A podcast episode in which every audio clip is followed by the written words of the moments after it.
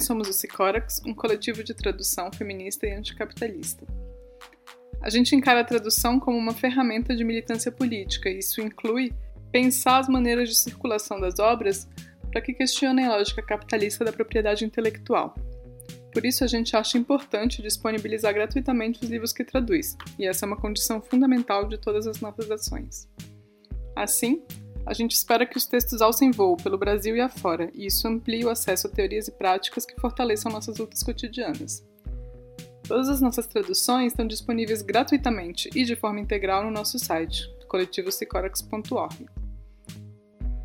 Desde 2016, a gente se dedica a traduzir, difundir e discutir obras de autoras que a gente acha pertinente.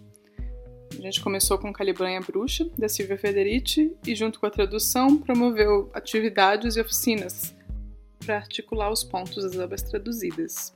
No começo de 2020, a gente se juntou com mulheres de vários lugares para traduzir coletivamente o livro Reencantando o Mundo, Feminismo e a Política dos Comuns, também da Silvia Federici.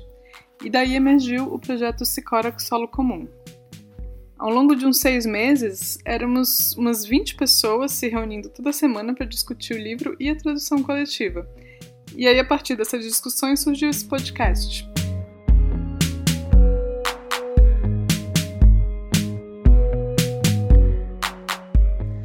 Esse é o oitavo episódio do podcast Solo Comum. Nesse episódio, a gente conclui nossa série de discussões sobre os comuns, que é um conceito central do livro Reencantando o Mundo, de Silvia Federici cujo processo de tradução coletiva motivou a criação do podcast. Hoje nós vamos falar sobre algo que é também abordado por Federici no livro, que são os comuns indígenas. Os comuns desse episódio não são apenas aqueles das aldeias e terras demarcadas, mas eles se estendem para as grandes cidades. Em 2021, a gente conversou com a Wanda, que foi a primeira pessoa a ser vacinada no Amazonas. A Wanda nos conta sobre a sua trajetória migratória como mulher indígena e enfermeira e sobre as suas lutas no Parque das Tribos, que é o maior bairro indígena na cidade de Manaus, no Amazonas. Ao final do episódio, você vai escutar também a Regina Sateremaué, que vai contar um pouco sobre a Associação de Mulheres Indígenas Sateremaué, a MISME, e as dificuldades que passaram nos piores momentos do Covid-19 em Manaus. Essas duas entrevistas, gravadas em 2021, são agora lançadas, junto com o lançamento do livro que traduzimos. Líder indígena, técnica de enfermagem e moradora da comunidade Parque das Tribos, ela recebeu. A indígena Wanda Ortega, da etnia Witoto, foi a primeira. Etnia Witoto, primeira amazonense a receber a vacinação contra Covid-19. Olá, Ana, Elisa, bom dia. Eu me chamo Wanda Ortega, né? Eu sou indígena do povo Witoto, do município de Amaturá, no Alto Solimões, aqui no estado do Amazonas. E atualmente eu vivo em Manaus, né? No Parque das Tribos, que é a primeira comunidade indígena reconhecida dentro de um contexto da cidade aqui em Manaus. No Parque das Tribos eu já vivo há cinco anos, dentro de uma luta pelo território, né, para a garantia desse território, a educação e mais recentemente a saúde, né, pela minha formação que eu tenho de técnica de enfermagem. Wanda, e muita gente talvez não conheça muito, né, sobre Manaus e também sobre essa Manaus indígena, né? Você podia contar para a gente um pouco como que é o Parque das Tribos? Então, o estado do Amazonas, né, ele fica na região norte, é o estado que se concentra a maior população indígena do nosso país. Aqui vivem mais de 60, 63 povos indígenas, né? Aqui também na região do estado do Amazonas se concentra o maior número de povos isolados do mundo. A capital de Manaus, ela fica numa região é, muito densa de mata, ainda cercada pelo Rio Negro e cercada também pelo, pelo Rio Amazonas, que é o Rio Solimões, de onde eu venho. Aqui, é, quando esses, esses dois rios se encontram, tem o nome de o Encontro das Águas, né? Que é o encontro desses dois rios. E o Parque das Tribos ele desde 2014, né, que vários, várias lideranças, algumas lideranças se, se colocaram nesse lugar de retomada para, para lutar por uma garantia de moradia. E aqui se fizeram presentes né, nessa luta que, que até hoje continua a grande liderança Lutana Cocama, que é a fundadora do Parque das Tribos, né, e atualmente é a nossa cacica geral. E esse lugar é um lugar muito especial, muito sagrado para nós, porque ele trouxe dignidade para muitas famílias indígenas que vivem nas periferias de Manaus, né, que viviam na periferia de Manaus, é, em cima de igarapés, às margens dos igarapés, que é onde a maioria das populações pobres é, vivem, né? Então, a, o Parque das Tribos está localizado numa área às margens dos rios, hoje do rio Tarumã Sul, que tem uma área é, bem grande, assim, uma área de mais de, de 14 mil metros quadrados, né? E aqui vivem 700 famílias hoje, né? O quantitativo de pessoas que nós temos morando no Parque das Tribos são 700 famílias e, e representadas por 35 etnias. Ou seja, metade das etnias existentes no nosso estado se encontra dentro do Parque das Tribos e torna esse lugar um lugar diverso, com várias culturas. São faladas 14 línguas maternas aqui, né? Cada povo tem sua língua. Alguns povos que estão aqui estão num processo de resgate de suas línguas, de suas culturas, porque muitos também é, perderam, né? Perderam a sua língua ou estão esquecidas suas línguas, estão em desuso por conta, né, de um processo muito cruel que a gente vive de preconceito ainda, né? É, que nos tira o direito de praticarmos nossa cultura, a nossa língua, os nossos cantos, nossos, as nossas danças. E estar na cidade torna isso tudo muito desafiador. E o Parque das Tribos representa essa resistência de território, de retomada e de fortalecimento das nossas culturas. Então, por exemplo, é, quando nós estávamos morando de aluguel em quartos pequenos, você não pode fazer uma dança, você não pode fazer um, um beiju, você não tem condição para isso, porque os nossos pés precisam estar ah, voltado para sentir a Mãe Terra, né? Porque a nossa existência ela está relacionada com essa natureza, com a Mãe Terra, com mergulhar no rio, sabe, encaminhar na mata. Então, essas relações, hoje, dentro do Parque das Tribos, a gente pode é, vivenciar, né? As nossas crianças, por exemplo, aqui tem muitas crianças, muitas mulheres, e são essas mulheres que têm garantido as nossas culturas, as nossas a, o resgate para muitas crianças, né? Uma vez que a gente está na cidade, essa língua vai ficando em desuso. Então, hoje nós estamos num grande esforço para se, se vivenciar isso com as crianças, né? Para fortalecer mesmo. Wanda, nossa, você levantou muitos pontos importantes. Muitos, eu espero que a gente possa ir aprofundando eles ao longo da conversa, mas muito interessante.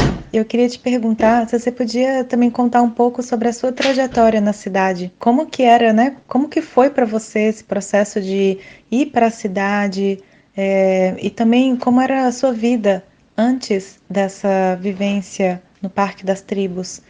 A minha trajetória ela se inicia é, através de um grande sonho do meu pai que nos tira da, da nossa comunidade, da nossa aldeia no Alto Solimões, às margens do Rio Solimões, e nos leva para a cidade do município de Amaturá.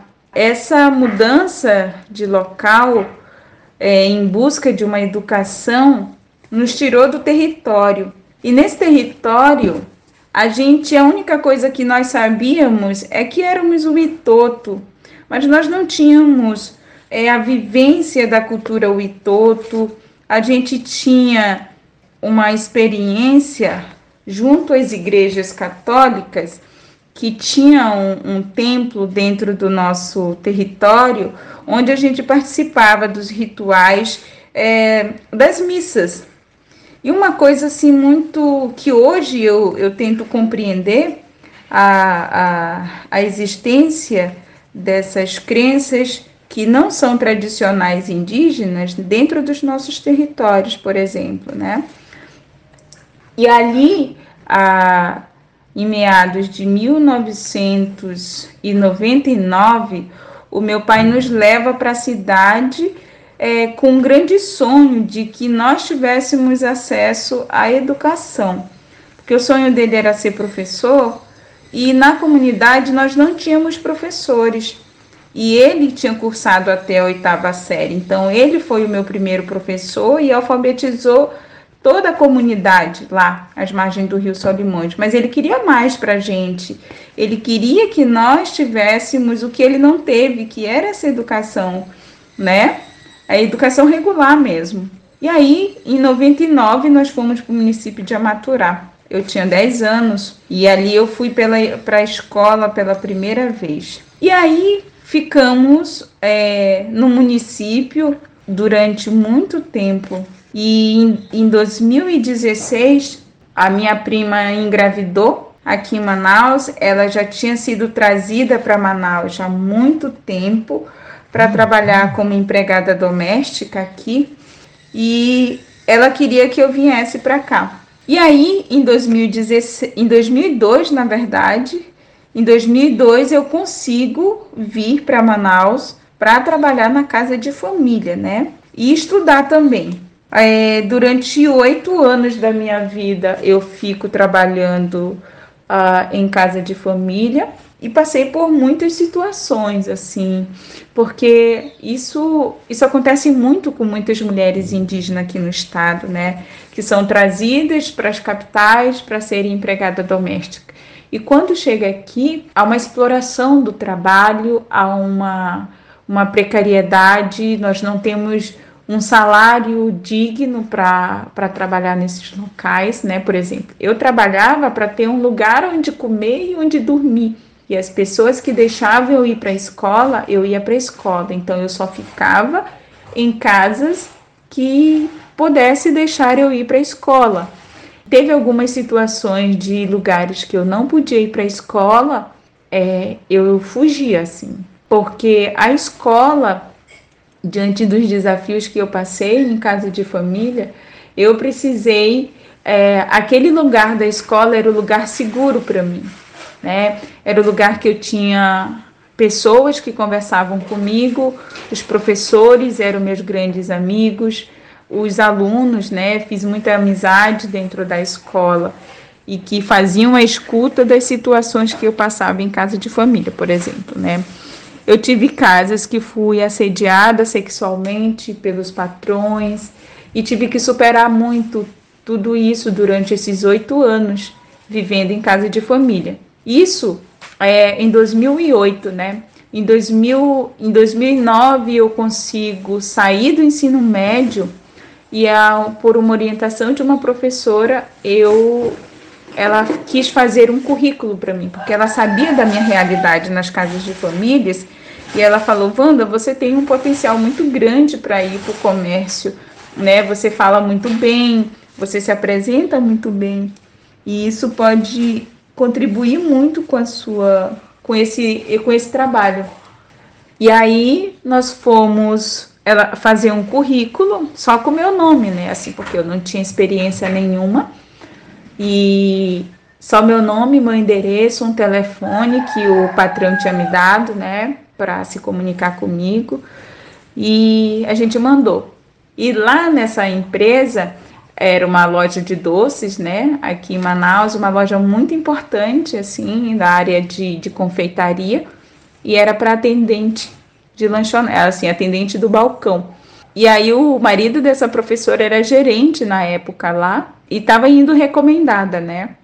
Então eu, eu fiz a entrevista e já em 2009 consigo assinar a minha carteira assim com o primeiro salário digno. Na época era 260. Na casa de família eu ganhava, teve casos que eu ganhei 100 reais, teve casos que eu ganhei 150, né? Foi os salários que eu ganhava por mês. E trabalhava muito nesses locais. Então, em 2009 é que começa uma mudança na minha vida, assim, porque eu saio da casa de família, né? Aí vou ter que morar sozinha, porque meus pais todos viviam no interior, meus familiares aqui, eu só tinha essa prima minha que já morava, é, e um primo meu também, né? A minha família toda morava no interior, lá, na, lá no município de Amaturá. Então, a gente começou a trabalhar lá. Fiquei trabalhando três meses de experiência, depois eu fui fixada.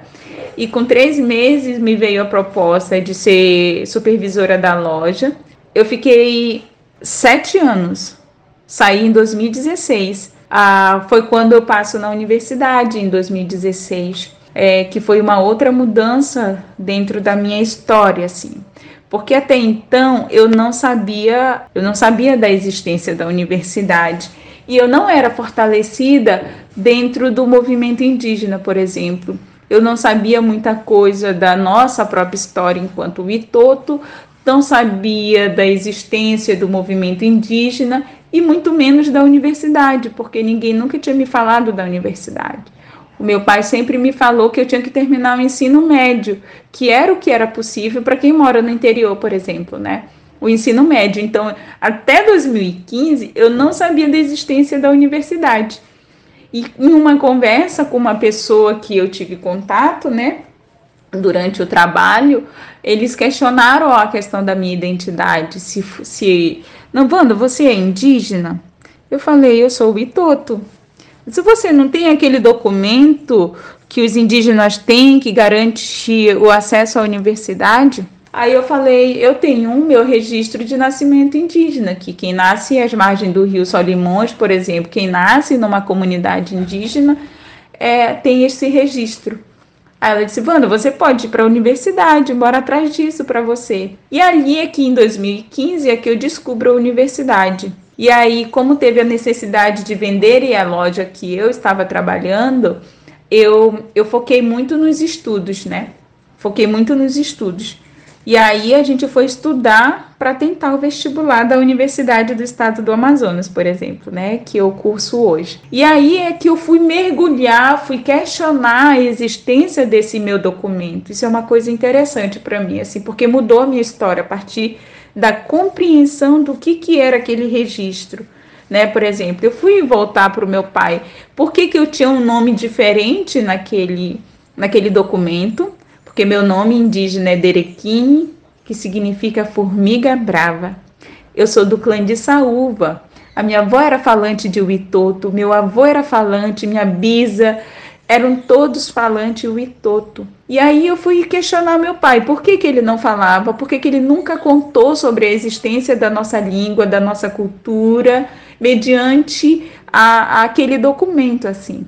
Então, 2000, final de 2015 foi um ano que mudou a, a, minha, o meu pensar sobre a minha identidade e questionar, questionar tudo que cercava o ser Witoto porque é, a gente não sabia nada, nada da nossa história. Eu não sabia por que, que os Vitotos estavam, por exemplo, no Rio, no, no Alto Solimões, porque nós não somos do Brasil. Nosso território sagrado de surgimento é nas cabeceiras do, do Rio Amazonas, na Colômbia, né, em La Choreira, no Rio Putumayo, de lá que vem a minha avó e vou descobrindo toda essa trajetória de violência que eles sofreram lá, que trouxeram a minha bisa e minha avó muito pequena para o Brasil e aqui tentaram sobreviver, né? Isso tudo em 2015 eu faço essas descobertas da nossa história. E aí eu vou me vou mergulhando nessas memórias do meu pai, tentando fazer esse pertencimento que até então não era fortalecido, né? Então, fiz o, o, o vestibular, passei em primeiro lugar pela cota indígena. para o curso de pedagogia. E quando eu estava ainda na loja, né, quando eu ainda trabalhava na loja, foi nesse momento que eu consigo fazer um, o curso de técnica de enfermagem, durante eu estar trabalhando na loja. Inclusive, o meu chefe, que é um grande amigo meu, né, o seu Márcio André, que era o proprietário da, da loja, ele que me ajudou a pagar o curso de técnico de enfermagem, assim. E aí ele me deu esse apoio para fazer o curso, a sua família, né? Então foi muito importante para mim naquele momento. Só que eu não conseguia atuação na área na época. E aí só em 2014 é que eu consigo, teve um concurso público da Secretaria de Saúde do Estado aqui do Amazonas, que eu consigo me inscrever para esse concurso e passo em 16º lugar para a Fundação Alfredo da Mata, que hoje é onde eu trabalho como técnica, né? Onde eu sou remunerada é lá. Eu não consegui ir para a universidade fazer enfermagem superior, que era o que eu gostaria também, por conta de ser integral na universidade pública. E como eu precisava trabalhar para ter como pagar o meu aluguel, é que eu fiz uma segunda opção de curso, que é o curso de pedagogia, que é a área de educação, que hoje eu entendo que é a segunda melhor opção da minha vida, assim, porque a partir da, desse universo é, de formação como professora é que eu tenho me construído enquanto uma, uma, uma pessoa uma, uma mulher, o Itoto, uma professora em formação que busca questionar toda essa existência, os processos educativos que também contribuem para que haja ainda muito preconceito para com os povos indígenas, para com os povos negros desse país. É, então, é a partir dessa formação educativa, da, de formação de professora, né, que eu estou em formação, é que eu tenho percebido toda a minha existência enquanto Itoto, é, essas lutas sociais existentes no nosso país, né, nas nossas realidades. E aí, em 2016, quando eu entro na universidade, é que eu conheço a luta do Parque das Tribos. Porque quando a gente entra na universidade, a gente tenta se organizar enquanto movimento indígena e eu não fazia parte né, desse movimento. Então eu entro na universidade em 2016 e a gente se organiza com os alunos indígenas, porque a gente não enxergava os indígenas dentro do espaço da cidade, por exemplo. Né? A gente não conseguia observar a existência de outros corpos indígenas na universidade. E a gente falou que aquilo estava errado. Se nós entramos por uma cota indígena, cadê os indígenas dentro da universidade? Porque a gente é invisibilizado dentro da universidade. Éramos, né, aqui, no, na, aqui na UEA, nós éramos, porque depois que a gente entra um, em 2016, a gente começa a mudar esse cenário.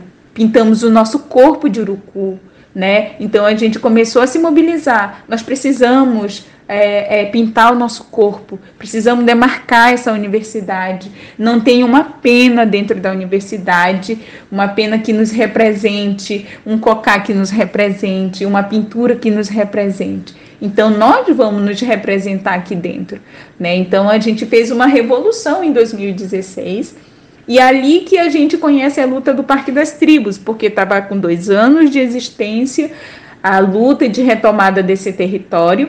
E aí fomos convidados, enquanto estudantes indígenas, a somar nessa luta aqui.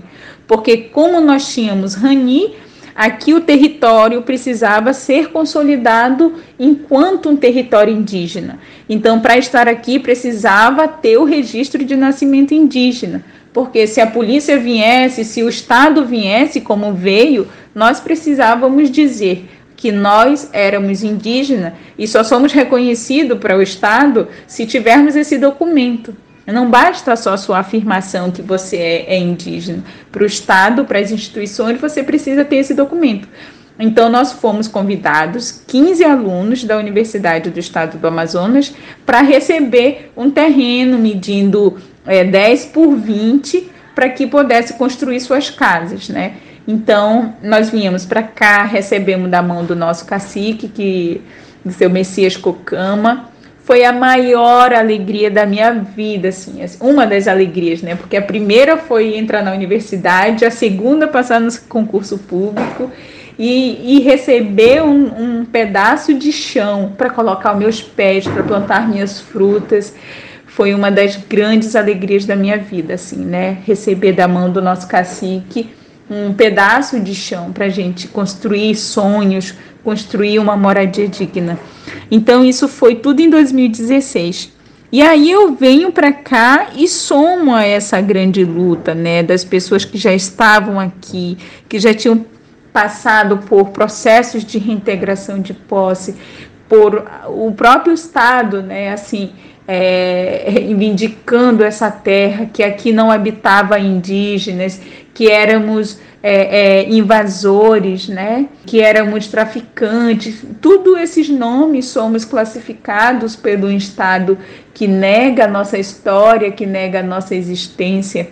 Então, começou assim um pouco da minha luta aqui no Parque das Tribos, né? E esse lugar transformou a minha existência, porque aqui em contato com as outras culturas, com outras línguas que, que já eram faladas aqui, eu fui me fortalecendo, eu fui buscando conversar com os mais velhos, com as lideranças, para aprender sobre essa caminhada que já dura mais de 520 anos, né? Então, é, esse território aqui tem me construído, tem me desconstruído também e tem fortalecido a nossa cultura. É aqui que dançamos pela primeira vez enquanto Vitoto. É aqui que eu pintei meu corpo pela primeira vez, né, com urucu, com ginipapo e levamos toda essa luta tanto para a universidade e para todos os espaços que hoje nós temos alcançado aqui no estado do Amazonas. Wanda, a gente está assim muito inspirada pela sua história. É de uma história coletiva também, né? Que muitas mulheres, igual você falou, é, foram para a cidade, né, para fazer o trabalho doméstico, enfim, e todas as conquistas que você teve na sua trajetória é muito inspirador, assim. Tenho certeza que a Elisa também está sentindo isso. E agora sim, são tantos temas tão importantes que você abriu. Eu acho que talvez a gente pudesse voltar ao parque e pensar como que o parque das tribos se junta a esse movimento indígena na cidade inteira, né? Porque queria que você contasse um pouco assim a relação do parque com essas outras comunidades indígenas em Manaus.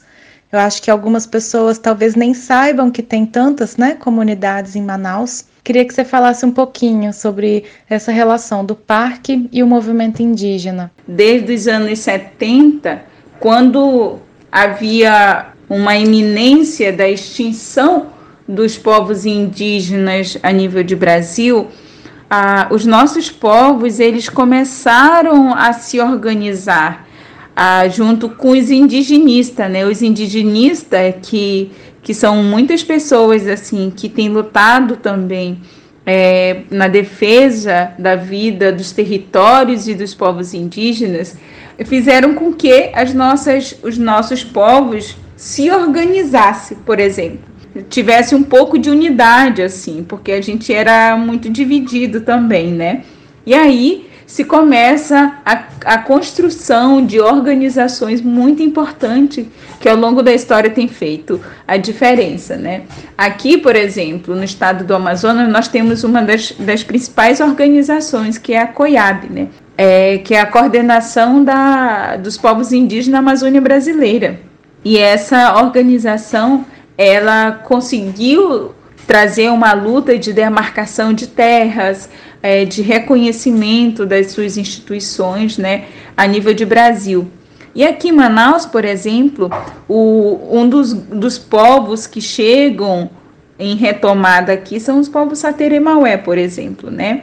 Temos mulheres, as mulheres também do Alto Rio Negro, da, das organizações Amarne, né? A Amarne é uma das instituições mais antigas de mulheres aqui do estado e do Brasil também, é a Amarne ela, ela se constitui por mulheres de várias etnias é, do Alto Rio Negro, que vieram nessa condição também de doméstica, né, de empregada doméstica, passaram por várias violências aqui em Manaus, em casa de família também, né? E elas conseguiram se organizar para a garantia da sua sobrevivência e para fortalecer também a questão da sua cultura, porque elas elas na, nas casas de família eram proibidas falar de suas línguas, era proibido praticar suas culturas, e elas perceberam que se elas se unissem, é, elas poderiam sobreviver a tudo isso, e foi isso que elas fizeram. Então, para mim, as mulheres da Marne é um grande exemplo para mim da luta delas, né? De que quando elas se uniram, elas começaram a produzir o artesanato e perceberam que através de suas artes ancestrais elas poderiam sobreviver com dignidade. E aí os, as mulheres Sateremaué também a, a, tem a MISME, né, que hoje é uma das instituições antigas aqui na capital de Manaus, que é uma referência, onde está a Dona Regina, a Samela Saterê, que tem desenvolvido um, um, trabalho de fortalecimento das culturas saterê aqui no estado do Amazonas. E aqui o Parque das Tribos, né, ela su ele surge por conta dessa demanda de os povos indígenas não terem um território, né, um território para viver. A gente tem travado muitas lutas, né, que hoje, em sete anos de existência do Parque das Tribos, por exemplo, a gente, a início desse ano, conseguiu ter acesso à água potável, por exemplo, né? Nós moramos num estado que tem a maior bacia hidrográfica doce do mundo e as nossas comunidades não tinham água potável.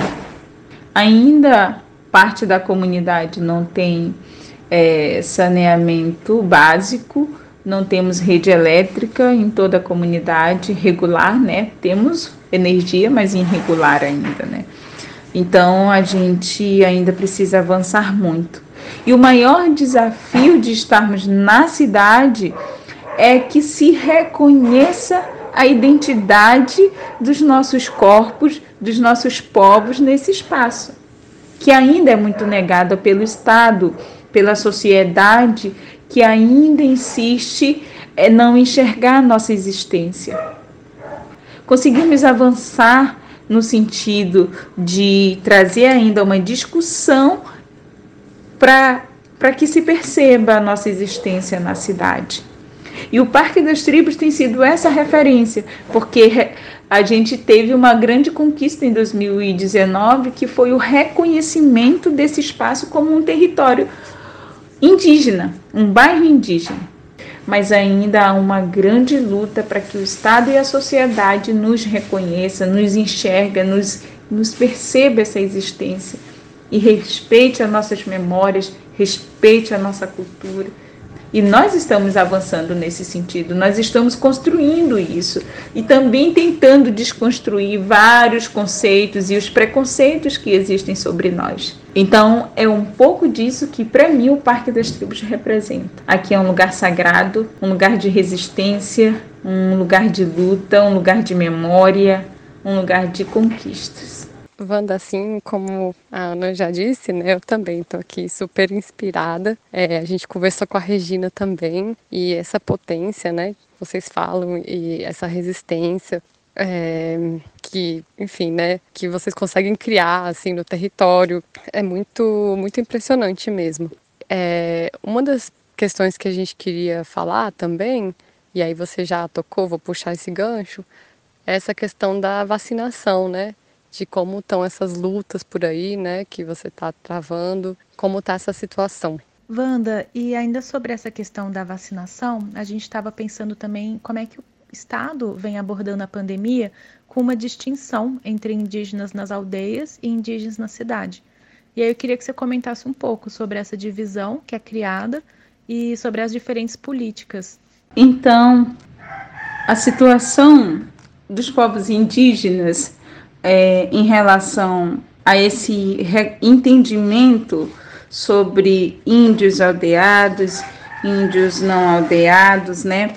É, na Constituição, quando se criou dois parágrafos em 88 que reconhecia os povos indígenas, suas organizações, suas crenças, suas, suas línguas, seus costumes, né? Lá está escrito, tem dois parágrafos na, na Constituição Federal que nos garante tudo isso. E a partir de um determinado momento, ah, foram se criando é, discursos institucionais e instrumentos que ao longo da história, né, por exemplo, foram sendo construídos pelos homens brancos para realmente negar para uma parcela dessa população essa, os direitos que foram garantidos na Constituição. E isso tem causado grandes traumas para muitos povos, muitas pessoas aqui no nosso país. Porque, por exemplo, nessa pandemia, nós temos um subsistema de saúde que foi conquistado com árduas lutas é, por nossos parentes, é, que é a CESAI, por exemplo, né? E a CESAI, ela é um subsistema que atende, era para atender os indígenas. E eles criaram um instrumento legal onde diz que índios são aqueles que vivem em aldeias que vivem em seus territórios demarcados, né? Eles usam esse termo. Esse termo, para a gente, é um termo extremamente excludente, preconceituoso, uma vez que, que ao se instrumentalizarem de, de, de leis né, que negam a, a, essa identidade, ele vai violando todos um, um, outros direitos, né? Por exemplo. Então, nós é, não temos esse entendimento dessa negação, né? Por exemplo, nós saímos, nós viemos dos nossos territórios. Nós que estamos na cidade, a gente veio de um território sagrado, de um território demarcado, de um território reconhecido. E quando a gente chega em outros espaços, a gente não tem garantido os direitos que estão na Constituição, os direitos que já foram conquistados por esses povos. Então, é um grande desafio para a gente. E nessa pandemia, sobretudo, as populações que estão na cidade sofreram bastante por conta desse entendimento do estado de que indígenas, índio, né, porque eles não usam essa palavra índio, que é extremamente uma palavra colonizadora, uma uma palavra que não representa a gente, eles usam isso para nos descriminalizar, para nos criminalizar também, né? Uma vez que a gente está nessa cidade, a gente é muito criminalizado, somos taxados de vários nomes de invasores, de, de traficantes, de grileiros, de um monte de coisa que não, não é verdade. Nós só estamos dentro de uma grande luta tentando sobreviver, tentando ter um território, tentando pertencer àquilo que sempre foi nosso por direito, né? Então, por exemplo, nessa pandemia, a, a CESAI, ela não assistiu às populações indígenas em contexto de cidade. Os nossos povos ficaram à mercê, muitos morreram aqui em Manaus com a identidade negada, não foi é, registrado como indígena, nem a sua entrada no hospital, nem o seu óbito, nem o seu enterro, não foi registrado. Uma grande violência para com os nossos povos. Foram enterrados como pardos, não foram respeitados ah, os ritos sagrados da morte. Nós vi, vivenciamos muitas violações durante essa pandemia. E o próprio governo violando os direitos, direito à água potável, foi vetado que se chegasse água, que se chegasse médicos, que se chegasse alimento dentro dos nossos territórios por esse presidente. É indignante você ter como representante de um país um país originalmente indígena, um presidente eleito que seu governo está à disposição do, do genocídio dos povos indígenas. E eu estou tentando um grande esforço de mostrar para as pessoas uh, como que nós estamos hoje, onde é que nós estamos, porque nós não estamos só dentro da floresta, nós não estamos só na margem dos rios. Nós viemos de lá, nós somos do centro dessa terra, nós somos pescado dos rios, nós somos do espírito da floresta, mas nós estamos também dentro de universidades, dentro de hospitais, somos médicos, somos enfermeiros, somos psicólogos, somos doutores em antropologia, somos doutores em, em, é, em pedagogia e educação, em vários espaços nós estamos e que essa sociedade precisa nos perceber nesses outros lugares e não nesse imaginário é, somente dentro da mata. Nós temos muitos povos ainda isolados, mas a maioria está aqui fora. A maioria está dentro de vários espaços. Nós estamos no, no Poder Executivo, nós estamos na Assembleia Legislativa, nós estamos na Câmara Federal. Tem cidades sendo comandadas por prefeitos indígenas. Esta é a nossa realidade hoje no Brasil. Nós estamos construindo um futuro diferente para os nossos povos. Porque são 521 anos de violação de direito, de silenciamento, nos roubaram, nos roubaram nossa língua, roubaram nossa cultura, roubaram nossas vidas. E hoje nós estamos fazendo um caminho, uma reconstrução dessa história, dessa memória, dessa identidade, vivenciando nossas línguas, nossos cantos sagrados, nossos benzimentos, nossas curas através dos nossos próprios corpos. Isso é a nossa luta hoje. Essa é a nossa resistência. Esse é o nosso canto. Essa é a nossa marcha para o futuro. E nós estamos construindo esse futuro. Vocês serão atendidos por médicos indígenas. Muitos já estão sendo atendidos por médicos indígenas. Vocês serão educados por professores indígenas. Vocês estarão no, no, num banco onde um juiz vai ser indígena. Um advogado vai lhe defender, vai ser indígena. Wanda, eu queria te agradecer imensamente pela sua participação. Nossa, foi um privilégio enorme te ouvir. E eu tenho certeza que todo mundo que ouvir a sua fala vai aprender muito mesmo, porque é muito potente. É, muito obrigada mesmo por compartilhar com a gente sua história, a sua resistência, né? E também a gente pensando nesses modos de vida comunitários, foi muito importante também aprender como que grupos indígenas em contexto urbano estão também transformando a cidade em um espaço onde pode existir um modo de vida comum também, né? Como que esse comum indígena na cidade também está relacionado à saúde e aos direitos ao reconhecimento, né? E eu queria te perguntar se você tem mais alguma coisa que você queira contar para fechar, se tem alguma mensagem que você queira passar ou alguma referência, alguma coisa para quem quiser saber mais? O nosso país, ele tem uma grande dívida com essa falta de reconhecimento das nossas memórias, das nossas histórias e das nossas vidas, né?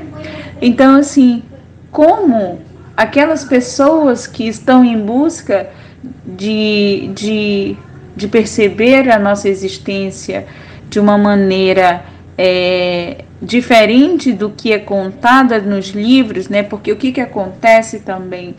A nossa, a nossa educação, as nossas escolas, elas ainda reproduzem um discurso é, e uma história que, é, que está no imaginário das pessoas, que foi contada por colonizadores, do ponto de vista de quem conquistou esse território, de quem é, é, venceu essa grande guerra, né, essa grande batalha. Então, o convite que nós fazemos hoje é que esta sociedade, que as escolas, elas possam é, se debruçar é, dentro de, um, de uma história contada hoje por nós mesmos que sobrevivemos a esses massacres, a esses processos de colonização, né?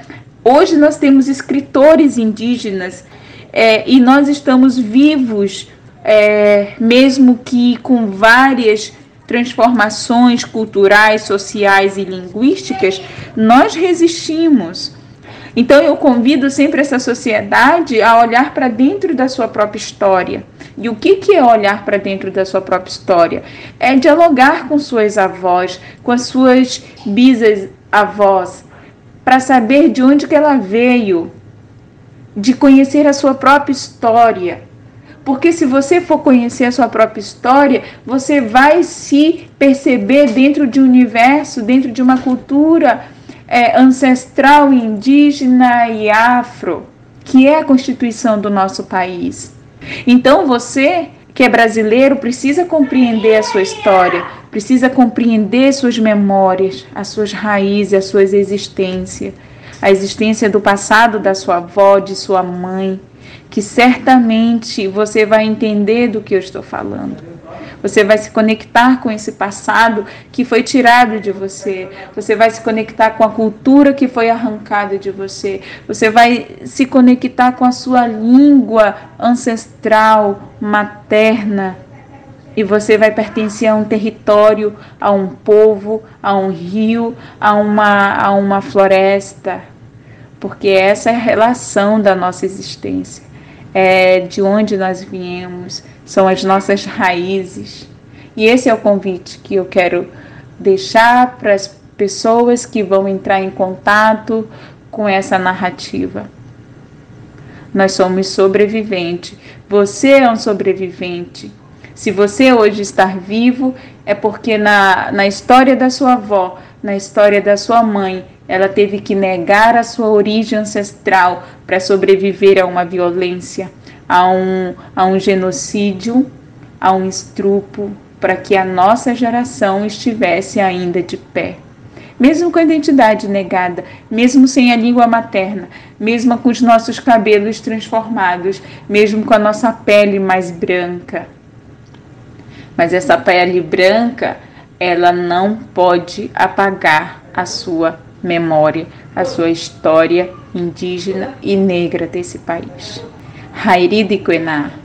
Obrigada a todos.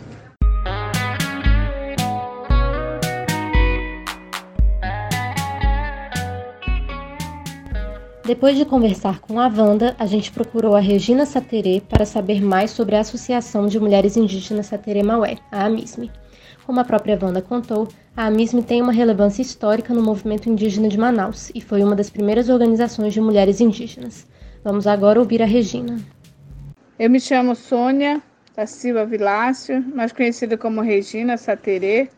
Eu sou da Associação de Mulheres de Saterê Maué, a MISME. No momento, eu estou como coordenadora, né? Coordenadora geral da associação. E eu moro aqui em Manaus. A sede da associação fica aqui em Manaus, mas a Associação de Mulheres também tem associadas na, nas aldeias, na área indígena Marauandirá.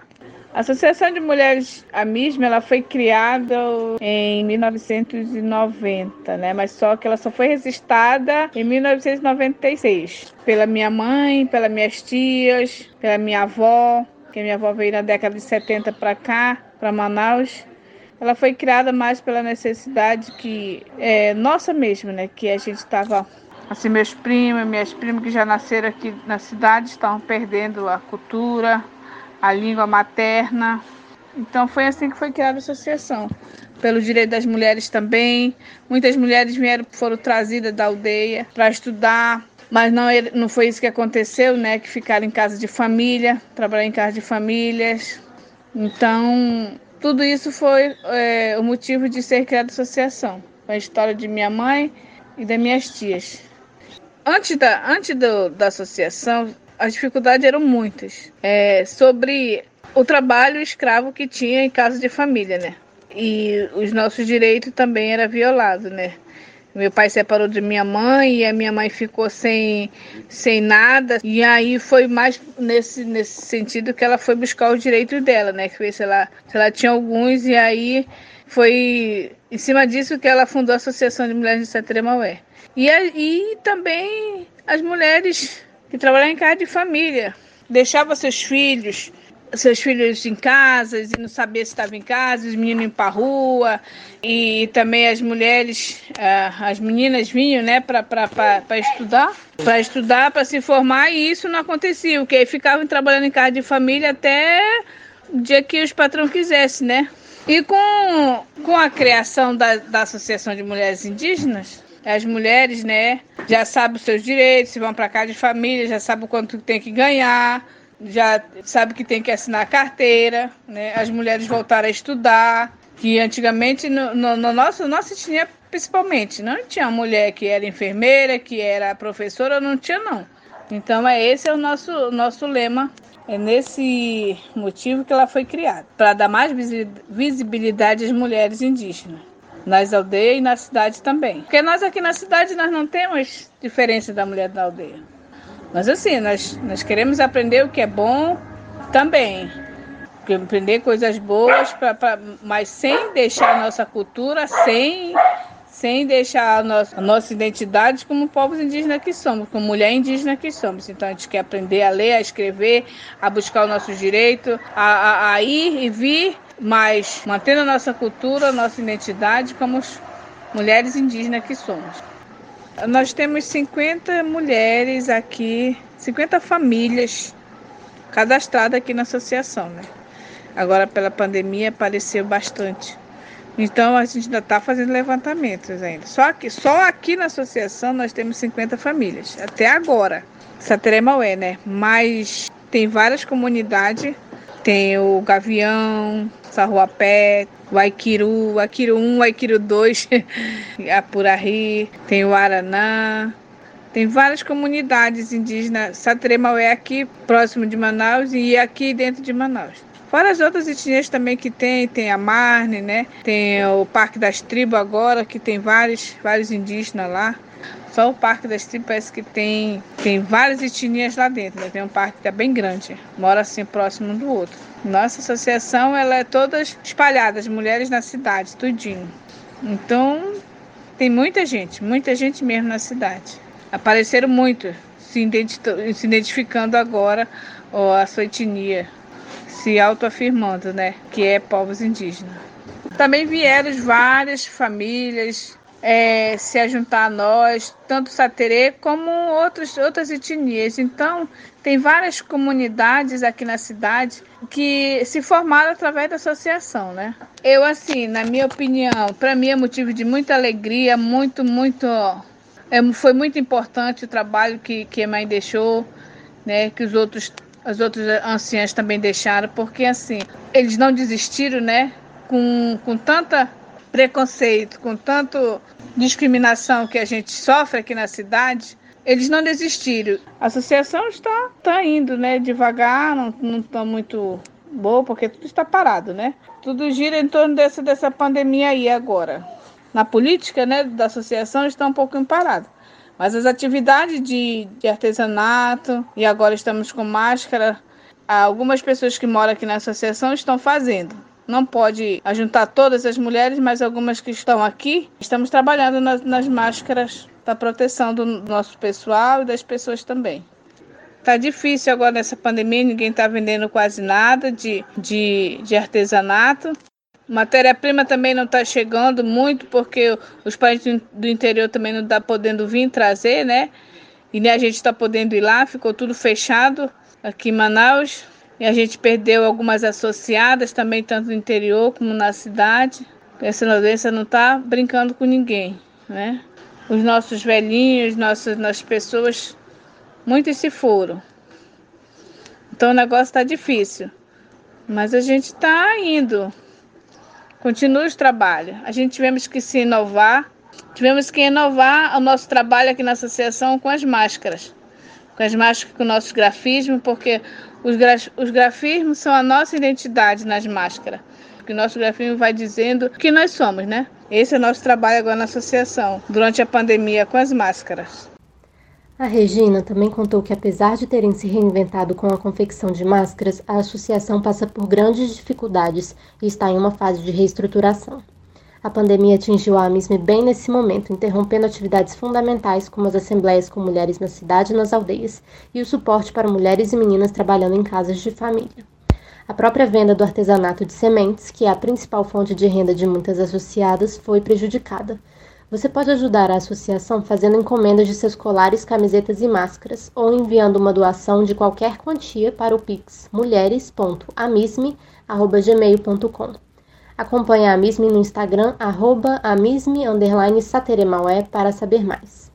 No fim da nossa conversa, a Regina compartilhou um recado final que você ouve agora. Olha, o que eu quero falar, o que eu quero mandar um recado é para dizer para os nossos governantes, né, tanto estadual como municipal como federal, que nós somos índios na cidade. Nós saímos da nossa terra, mas não deixamos de ser povos originários, porque nós estamos na cidade.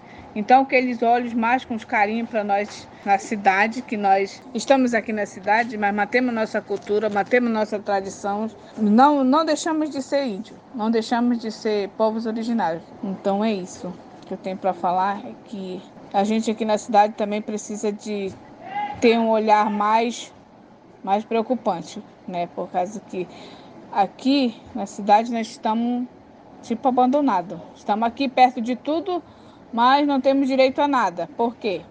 Né? Por que, que eles estão negando esse direito para nós? Então nós vamos lutar, vamos brigar até o final. Vamos resistir como sempre. Sempre nós, nós estaremos aqui. E é isso.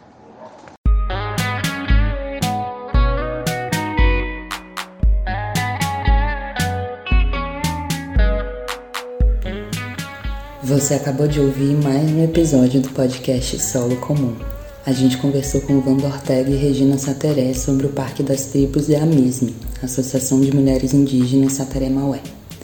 Ao longo desse podcast, discutimos alguns conceitos ligados ao livro Reencantando o Mundo, Feminismo e a Política dos Comuns, da Silvia Federici. Falamos sobre a financiarização da vida, a acumulação primitiva, os cercamentos, o trabalho reprodutivo e os significados possíveis do que constitui, afinal, reencantar o mundo. Discutimos também o trabalho da Justiça nos Trilhos, que atua no fortalecimento de comunidades no corredor Carajás, Maranhão, denunciando violações dos direitos humanos e da natureza. Conhecemos a experiência da ocupação no Mercado Sul Vive, no Distrito Federal, a organização da vida dos moradores e a produção artística local. Fomos até a Teia dos Povos, que atua na construção de formas de escapar da dependência financeira, mas não só, dos movimentos sociais em relação ao Estado. Somadas ao Parque das Tribos e à MISME, essas são formas de resistência e construção dos comuns no Brasil.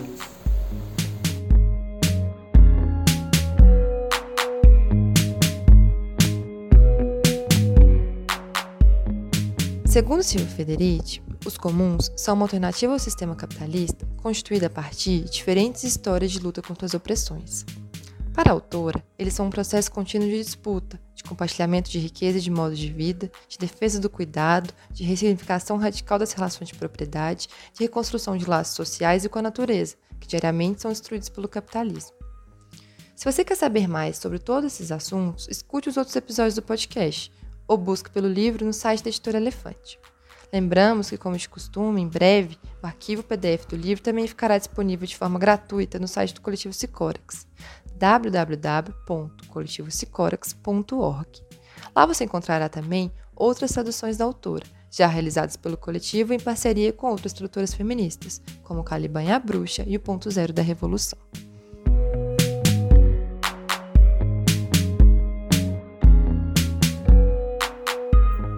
Participaram da tradução coletiva do livro Reencantando o Mundo, Feminismo e a Política dos Comuns. Ana França, Ana Luísa Sertã, Ana Maria Piquini, Cecília Farias, Cecília Rosas, Daniele Correia, Elisa Rosas, Joana Benetton, Joana Plaza, Laura Batista, Letícia Bergamini, Luciana Carvalho Fonseca, Maíra Daer, Maria Tereza Mirebe, Milena Durante, Odara Andrade, Paula Dutra, Raquel Parrini, Vanessa Dalcanal e Zenaide Monteiro participaram deste episódio do podcast. Entrevista: Ana Luísa Sertã e Elisa Rosas. Narração: Ana França, Odara Andrade, Mariana Lima, Ana Luísa Sertã e Elisa Rosas. Edição: Ana França, Ana Luísa Sertã e Cecília Farias. Trilha sonora: Letícia Bergamini. Arte de divulgação, Teresa Nardelli.